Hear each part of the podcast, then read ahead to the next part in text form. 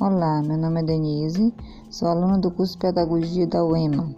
Vou apresentar para vocês nesse podcast os elementos que compõem e caracterizam as políticas de avaliação educacional e institucional. Primeiramente, o que é avaliar? É o ato de julgar o valor de algo ou alguém segundo o critério.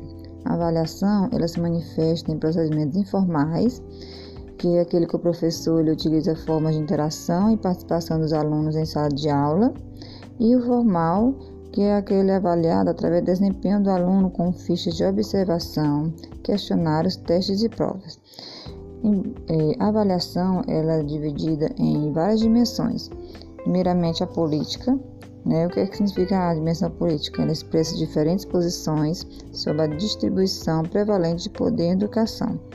Ela é burocrática, né, que visa implementar a eficácia da ação humana autocrática, que trata de um serviço condicional mediante contrato ou parceria para uma agência de governo, que tem o controle principal sobre a alocação de recursos educacionais.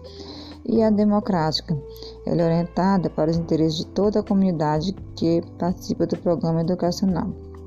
Em segundo, temos a dimensão ética. Segundo o Joint Committee, ela é conduzida com a devida, com a devida consideração ao bem-estar de todos os envolvidos na avaliação bem como por aqueles afetados por seus resultados, respeito os direitos e o bem-estar dos sujeitos da avaliação. É dividida em pluralista, competência cultural e inclusiva. E já a dimensão teórica metodológica, é, podemos situar as metodologias de avaliação de, é, dentro de três paradigmas de conhecimento. Temos a positivista, que corresponde ao enfoque empírico né, do conhecimento, com interesse analítico, cognitivo, técnico e controle. Temos a subjetiva, que ela é interpretativa ou qualitativa também chamada, corresponde ao enfoque histórico hermenêutico com interesse cognitivo em consenso. Então, a crítica, ela corresponde ao enfoque dialético e reflexivo com interesse cognitivo crítico em emancipação e libertação.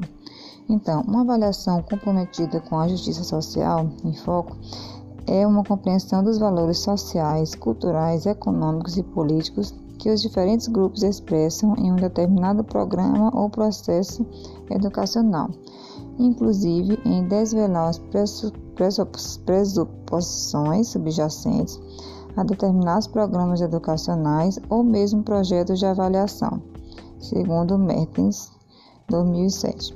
Então, é, o foco é em solucionar as coisas certas e também ver se estão sendo feitas corretas. Muito obrigada.